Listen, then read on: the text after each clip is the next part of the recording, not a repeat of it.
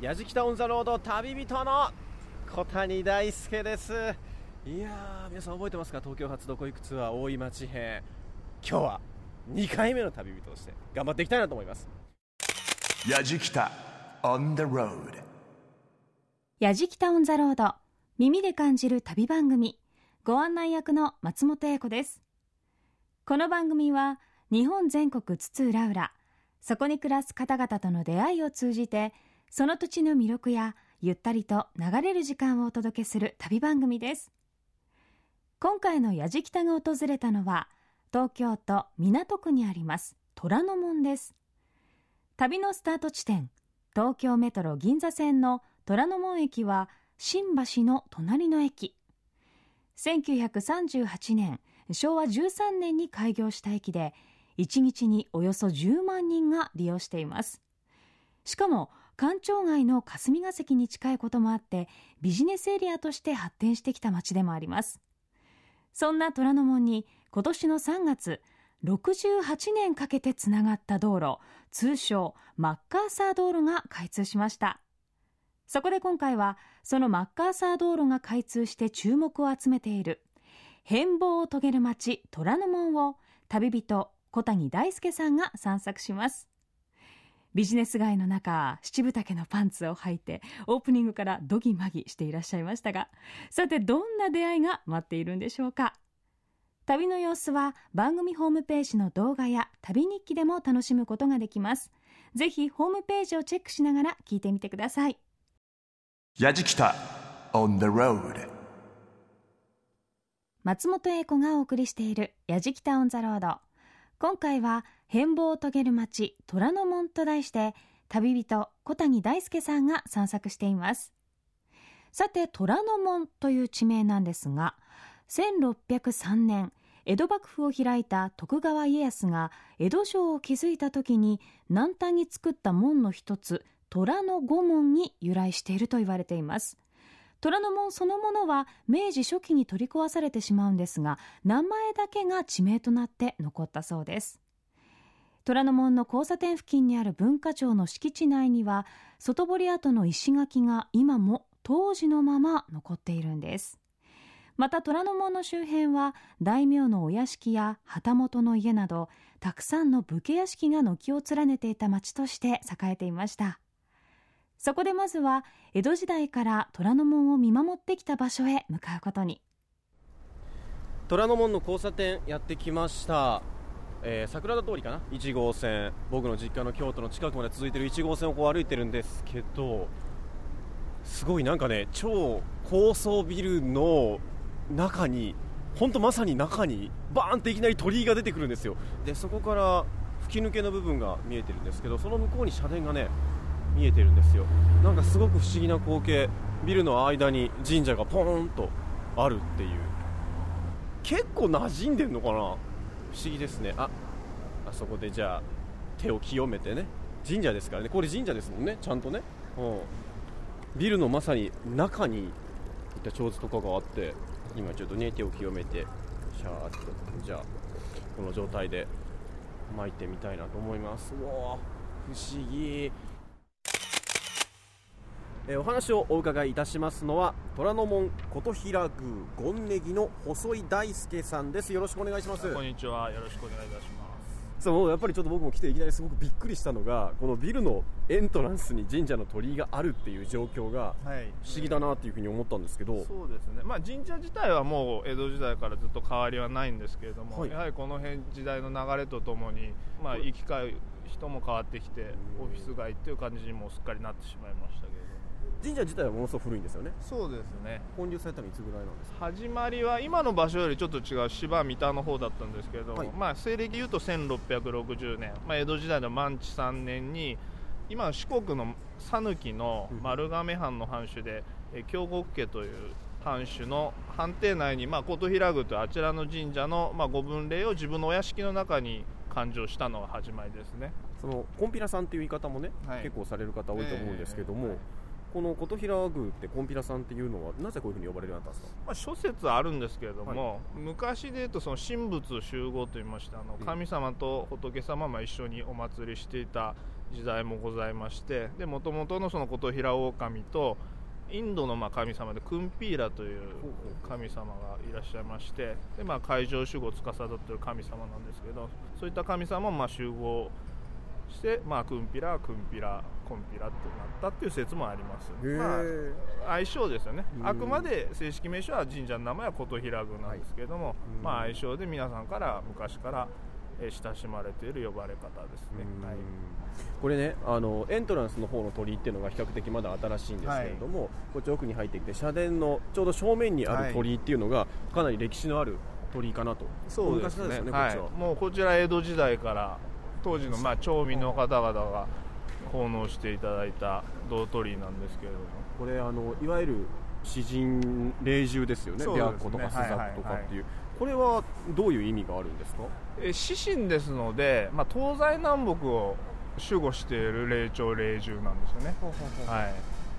大体こう鳥居にこういう獅神が施されてるっていうのは結構珍しい鳥居ですよね。僕見たことなかったです。そうですね。うん。江戸の町民がまあちょっと派手好みな、あええちょうど。そういうところはちょっとじゃあ江戸の気風というか。ね。江戸っ子気質がまあちょっと現れている鳥居というので。あと結び神社っていうのがあるって聞いたんですけど、はいそれはどちら？うちのお抹社にあたる神社なんですけれども、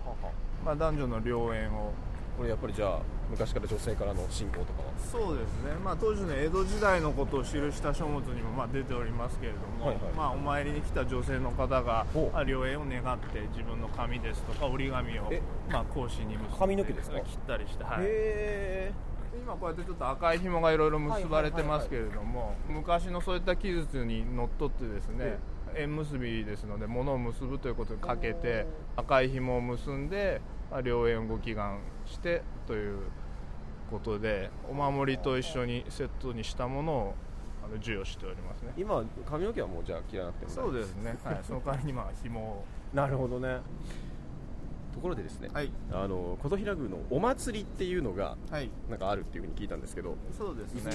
えー毎月10日がうちの、まあ、ご縁日とか出ている月並祭というお祭りがございます。で昔はですね邸内社という形でうちは始まりましたので官邸の中に神社を始めたわけなんですけれども当時はその邸内、まあ、京極家だけがまあお参りできる神社人とかっていうのではなかったはできなかったんですけれども当時ですと伊勢参りに並んで、まあ、コンピュラ参りというのも流行しておりましたので、えー江戸にまあコンピュラ様が来たということでどうしてもお参りしたいと、まあ、その江戸市民の熱烈な要請に応える形で毎月10日だけは神社に皆さんにお参りしていただけるようにと開放したのが始まりですねお祭りの。いつもどんな感じのことやってるんですかそのお祭りでは？境内には露店が何軒か出ましてあと神楽殿の方でお神楽が奉納されますね。おはい、いやちょっとそのお祭り楽しみですね。はい、ぜひいらしてください、ありがとうございます、えー、虎ノ門琴平宮権ネギの細井大輔さんにお話をお伺いしました。細井さんありがとうございました。ありがとうございました。やじきた on the road えー先ほどの琴平宮から78分ぐらいですかね歩いたところ今マッカーサー道路来ているんですけど日比谷通りの交差点付近ですねやってきました。あのね石碑がねすごいドーンと立ってますね。これなんだろう。浅野匠の神終焉の地と書かれてます。まあ浅野匠の神ってもちろん中心蔵のね浅野匠の神ですけど。あやっぱほら田村家の屋敷跡でここで浅野匠の神が切腹しちゃった。って書いてますね。だから本当にこの場所で昔皆さん知ってるその中心蔵の浅野匠の神が切腹をしたっていう。今まさに新しい道路ができてその未来につながっていく道なんですけど昔はそういった歴史のドラマがあった場所なんですね。この近くにですね浅野匠の神のゆかりの和菓子屋さんがあるっていうふうに聞いてるんですがそれどこなんだろう？新橋方面向かって歩いてみましょうか。さて虎ノ門駅を出発してビルとビルの間に鎮座する琴平宮を訪れた矢敷田一行。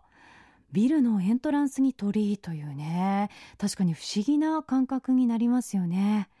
コンピラさんと呼ばれるゆえんも知ることができましたが。えちょうどお伺いした時間がお昼時ということもあって境内にはたくさんのビジネスマンの方がくつろぐ憩いの場所になっていたそうです。さて由緒ある神社をお参りした一行が続いて見つけたのは浅野匠の神終焉の地の石碑です。2メートルほどの高さのある石碑なんですが交差点付近にあるためか意外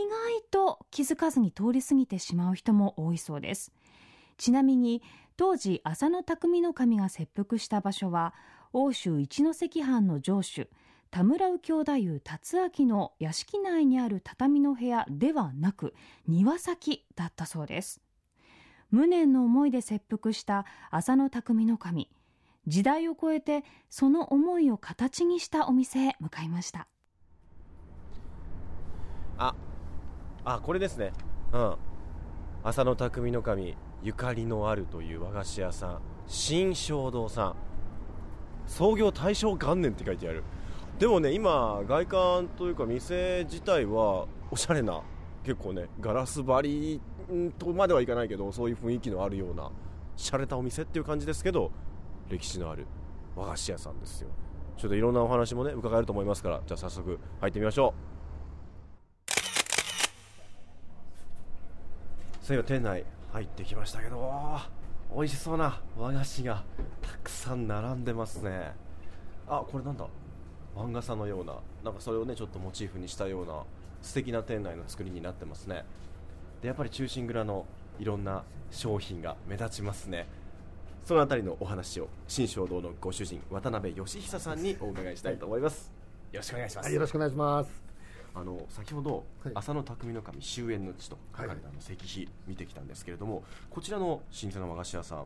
浅野匠の神とゆかりがあるそうなんですけど。はいあのちょうどうちがまあ店舗移動する前、えー10年前はその浅野匠の神が切腹なさいました田村右京太夫のお屋敷の中にございまして、その時代はうちの裏で浅野の殿さんは切腹したねと言っておりましたそれをこちらの あの切腹もなかというのがあると、はい。おさっきあの外でもねバーンと書いてあってまさかその切腹という部分をもなかにしちゃうのかというふうに思ったんですけどこれどういったもなかですか？あのー最初はうちはあの豆大福のがよく売れてたんです。でまあ1日、まあ、1000個ぐらい売れてて、まあ、暗沌としてた。たら親父が具合悪くなって倒れて2年半年が亡くなってしまうんですね、そうするとなんかてめえ作んなきゃいけねえなと。でよくお客様が「お前んちの大福名義で日持ちがしねえからなんか日持ちのあるの作んなよ」と言われてはいたんです。落語を聞いてるみたいあそう。それで日持ちするならもなかだなっててめえんちが田村屋敷にあるあること分かってるのにで関のとこで12月14日に餅つき大会やってるのに中心蔵のお菓子を作ろうと思わなかったんだ。だけど親父が具合悪くなって何かやらなきゃいけねえっていうこう焦りを出てきて、それでじゃあもなかで行こうじゃあそういや俺んちの裏で切腹で切腹もなかあこれはダメだこの名前は。で義士もなかだ中心蔵もなかでい。ろいろ書くんですよ、で風誘う花えるものは我々また春の名残も春の名残もなかかっこええなと思ったんですけどなんだかわけわかんなくなっちゃって 一番最初に書いた切腹もなかがものすごい気になりまして。でこれで行こうって言ったら、まあ、女房と母が大反対。お父さんが生きてたら絶対って、まあ、あの本当になんか母は泣いて反対したんですけどそうだからもうでもやめようかなと思ったんですけどなんか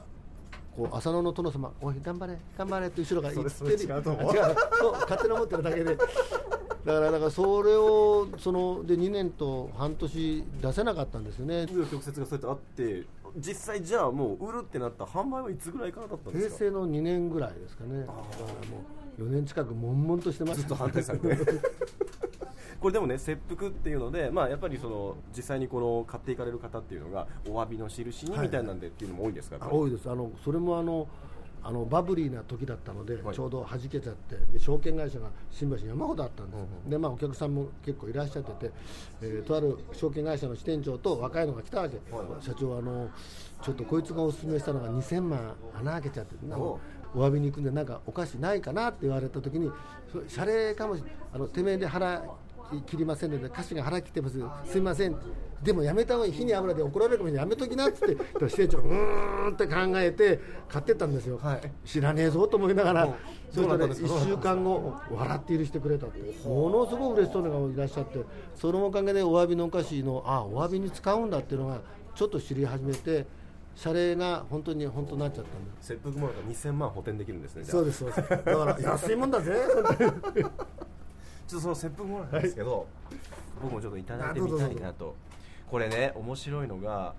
モナカってあんこが中に入っていてでこう包まれてるじゃないですか。普通は閉じてるん閉じてるじゃないですおかめえのもなかは口は開けるわ。名前はひでえわって散々戦時に怒られましたね。もうだからこれあんがはみ出ちゃってるんはですね。でもおはぎやかの子は丸見えじゃねえかあんこ。だからもなかだって開けていいだろうっていうまあ切腹のイメージにしたかったんですよ私はね。なるほどね普通モナカは閉じてるんだけど開いてるけどでもモナカだから切腹モナカそうです。いただきいただきます。おー。あでもボリュームありますよねすごく、い、ただきます。うんうん。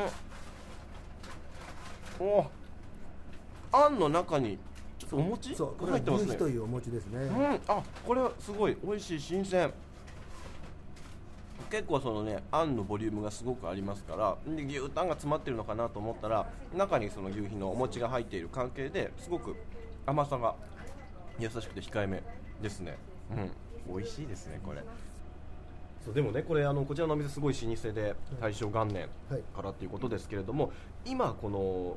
あの新正堂さんの前はマッカーサー道路が3月に、ね、できてでこういうのがすごく完成して、まあ、昔からここにあるその新正堂さんとしては今後どんな風にこの街っていうのがなっていったらいいかなみたいな思います？まあ、私のあくまであれですけどあの、まあ、ひ日比谷神社さんも移転されて、それであの赤い鳥がちょうど真正面に見えるんですよ、えであ私、あれを凱旋門に見立てて、はい。凱旋門通り、パリのシャンゼリゼ通りになんねえかななんて 夢みたいなの思ってるんですけど、でシントラ通りって野暮な名前につけやがってさ、だから私はシントラシャンゼリゼ通りって言ってるんですよ、でだからそのパリのカフェができて、ここでお茶飲んで粋な、だからあそこにルイ・ヴィトンが来るだとか、そういうふうな街になれないいいなと願望ですが、これから道路ができたけど、街がないんで、あそこに店を持ちたいと思わせるようないい街づくりをしたいですね。うん。その時にもこの切腹もなかったらもちろんそうそうずっともちろんそうですね。わかりました、えー新正堂のご主人渡辺義久さんにお話をお伺いしました。渡辺さんありがとうございました。ありがとうございました。老舗の和菓子屋新正堂さん渡辺さん本当にこう落語家のような語り口で江戸っ子なおしゃべりがまた面白かったですよね。虎ノ門をパリのようなね街づくりにしたいとそんな風におっしゃってましたけれどもその辺の感覚もまた素敵だなぁなんて思いましたがお店には切腹もなかの他にも四十七士を描いた義士羊羹それから景気上昇もなかなども販売しているそうです。三代目ご主人のこだわりのあんあんのこの小豆を茹でるところからこだわっていてそして皮もサクサク香ばしくて美味しいそうなのでぜひお試しください。さて松本英子がお送りしている「やじきたオン・ザ・ロード」今回は旅人の小谷大輔さんが変貌する町虎ノ門を散策しています。この後は開通したばかりのマッカーサー道路をぶらりします。やじきた on the road 松本英子がお送りしている「やじきたオン・ザ・ロード」耳で感じる旅番組。今回は「変貌を遂げる街虎ノ門」と題して旅人小谷大輔さんが散策しています地元の方々のさまざまな思いを背負いながら開通したマッカーサー道路。そのマッカーサー道路を含んだ環状2号線はもともと1946年今から68年前に神田佐久間町から新橋まで計画決定された道路でした。その後何度も計画を変更しながら水道橋四谷赤坂見附などを経由して虎ノ門までつながってきました。ただ虎ノ門から新橋までを結ぶ1.4キロの区間で工事がストップしてしまいます。そして計画してから68年が経った今年ずっとストップしていた区間がついにつながりました。それが通称マッカーサー道路と呼ばれている区間です。それにしてもどうして68年という長い年月がかかったんでしょうか？お話をお伺いするのは東京都都市整備局市街地整備部再開発課長の土橋義則さんです。よろしくお願いします。よろしくお願いします。68年前1946年に計画されていた道路が今年3月に開通したんですけどどうしてこんなに時間がかかっちゃったんでしょうか？この新橋虎ノ門区間はですね、地域に残りたいという声が強くてですね、近隣にあの代替となるような土地が少ないというようなこともありまして、なかなか事業化ができなかったいうことです。そこからその事業化が結果的にはできたわけなんですけどどういったいきさつがあったんですかそこには？えー、と平成元年度になりまして立体道路制度という制度が国の方で創設いただきましてですねこの制度を適用しまして道路事業ではなくてですね再開発事業を行うということで急速に地域のご理解がいただけるようになってまいりました。というのもですね、はい道路事業ですと移転余儀なくされるんですけれども、えー再開発事業ですと再開発ビルに入居していただけるということもありまして、あの皆さんのご理解がいただけたのかなと思ってます。通称マッカーサー道路っていうふうに呼ばれてはいるんですけどなんか聞くところによると新しい愛称があるっていうふうにはい、地域の方々が中心となって新戸田通りという名前を付けていただきました、正式名称じゃないんですが、地上部道路の愛称ということで付けさせていただいておりまして地域の方々が中心に公募をかけながら選定してまいりました。地上部分に関してなんですけどこちらもまたこれからどんどんどんどん整備がされていくんですけどなんか特徴があるっていうふうに聞いたんですけど道路の。えこの道路はですね地下にトンネルができまして、地上部は比較的交通量が少ないということもございまして40メートルの幅員を有効に活用しまして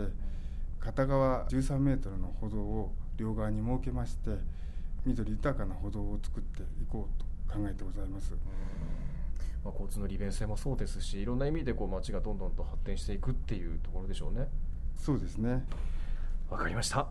えー東京都都市整備局市街地整備部再開発課長の土橋義則さんにお話をお伺いしました。土橋さん今日はありがとうございました。ありがとうございました。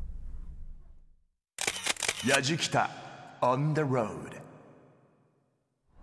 さて虎ノ門2丁目の交差点に今僕はいます。ちょうど目の前に虎ノ門ヒルズがそびえ立っていて築地虎ノ門トンネルの入り口が目の前に見えるこの場所なんですけれども、まあこれが東京の新しい景色というわけなんですけど先ほど都庁の方にお聞きした話をもとに実際に歩いてみたいと思います。ご案内していただきますのは東京都市計画研究会顧問土屋信之さんです。よろしくお願いします。あよろしくお願いいたします。土屋でございます。お願いいたします、はい。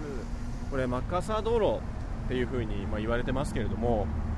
もともとそのマッカーサーが指示して作らせたっていうのはね実際違うんですよね。なんかその楽しそうですよね。マッカーサーがね。いきなり来てもう飛行機降りたらそこに道路作れ！って言った方が面白いんですけど全然違うんですね。大正の12年に関東大震災が起こりました、はい。その後東京をどういうふうにまちづくりしようかって言って、道路網計画っていうのを作るんですね。はい。で東京街路計画って言いますけど、昭和2年にはい。ほぼ全部決まります、その陣頭指揮を取ったのは実は後藤新平というほとんどその東京の街づくりの、まあ、骨幹をお作り上げてくださった、まあ、大人物で誰が指示したかというと、はい。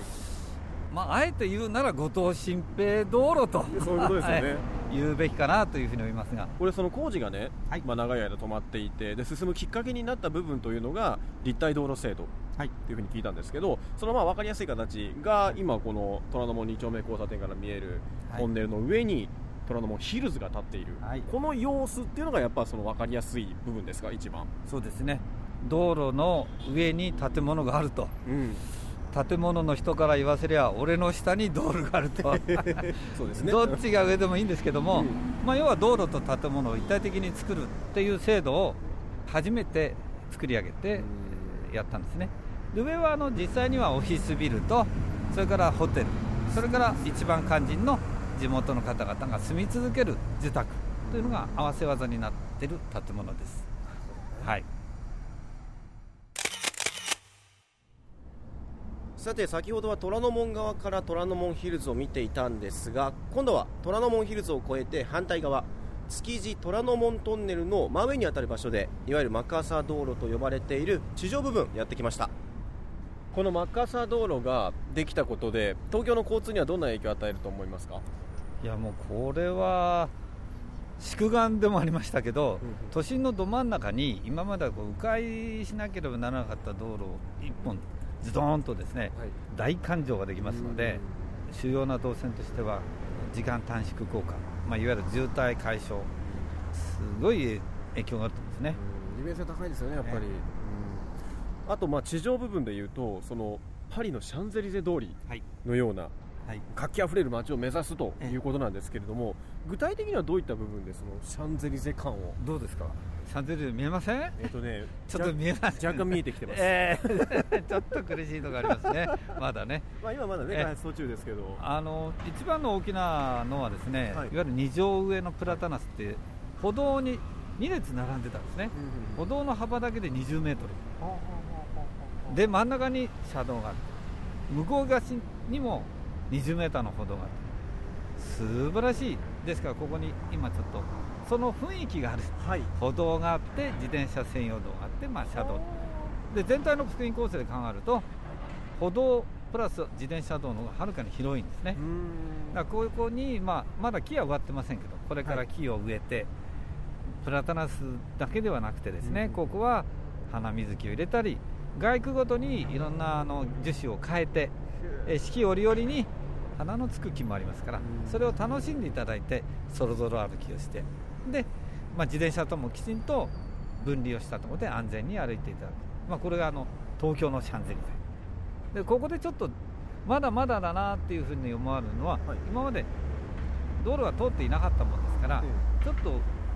景色を見ていただくとはい。なんかあの裏通りが残ってますよねそうですね。表面上。道道はね開い、はい。開けてて今からこう整備されていく雰囲気はありますけど、はい。確かに建物自体はそっぽ向いちゃってるような。そっぽ向いてるんですね。うみんなあの背中を向けてるしで場合によってはですねあそこのお宅なんかははい。あ用地買収をさせていただくときに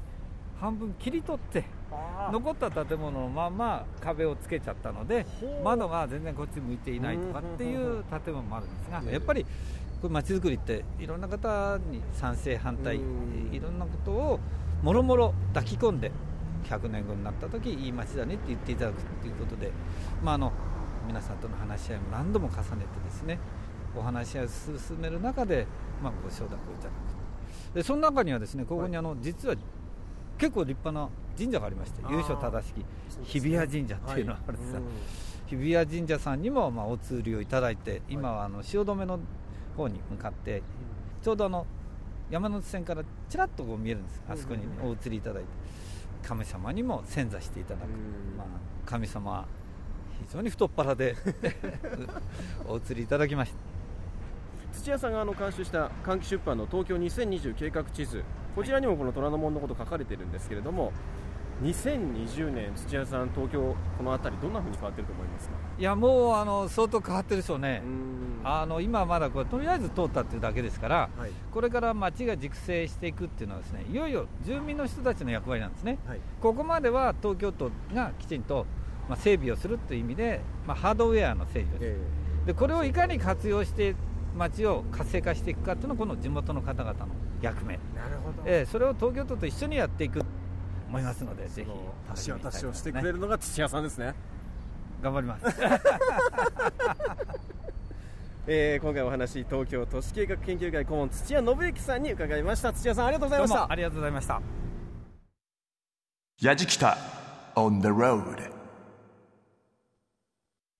さて虎ノ門ヒルズを背にして通称マッカーサー道路いわゆる新虎通りを新橋方面向かった場所。第一京浜との交差点までこちら歩いてきました。でねこの交差点のところに先ほど土屋さんもおっしゃってましたけれども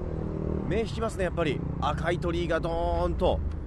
もう何度かこう移転して今はこちらの場所に移ってきた日比谷神社があります。以前はこのマッカーサー道路の真上にあったということで工事が再開して6年前に今の場所こちらに移転してきたということなんですよ、まあ、全く新しい道がねズドーンとこう突き抜けるようにできたわけですからこの道路の脇で今後まあ日比谷神社が発展していくねマッカーサー道路新虎通りを見ていくんじゃないかなと思います。さて今回はそんなマッカーサー道路の開通を記念して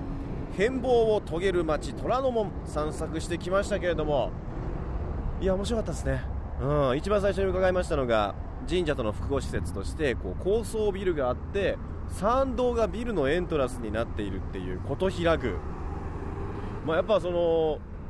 都会の神社の形はこういう形なのかなっていうようなそういう印象も受けましたね。そしてその後浅野匠の神の石碑がありました。切腹もなんか美味しかったですね。新正堂さんでいろんなお話伺いましたよ。まあご主人が面白い。なんといっても終始もう落語を聞いてるかのようなね。いろんなお話が伺いました。やじきたメンバーたちがねこぞってお土産に切腹もなかを買うというぐらいねみんな本当に大のお気に入りです。そしてもちろんねこのマッカーサー道路についても東京都の都市整備局の方にお話を伺いました。で先ほどは東京都市計画研究会の土屋さんとできたばかりのマッカーサー道路を歩いてきました。当然これが新しく道ができてそしてこう地上部分もどんどん発展していってこれからまあパリの街並みのようになっていきますっていうねその期待感未来に向けてっていう部分もありますけれども68年かかってるっていうところがやっぱりそれだけの時間歴史が動いているわけだしでいろんなことが起こっているわけなのでそういったものっていうのを含めて背負って今後ねこのマッカーサー道路新しくどうなっていくのかシントラ通りそしてそこに住む人たちいろんなお店ができたりとかきらびやかな街になっていくのかそういうのが非常にこう楽しみになっていくそんな旅でしたね。今回またね東京を案内いたしましたけれどもまだまだ面白いところあります。今後東京ずっと私小谷大輔がやりたいかなと思っております。やじきたオンザロード旅人は小谷大輔でした。やじきた on the road 松本英子がお送りしてきました「やじきた on the road 耳で感じる旅番組」今回は変貌を遂げる街虎ノ門をお届けしました。小谷大輔さんが旅をしてきましたがいかがでしたでしょうか？新虎通り通称マッカーサー道路。このマッカーサーという名前自体は実際あんまりマッカーサーは関係なかったようですね。後藤新平という方が筆頭に意識していたということなんですが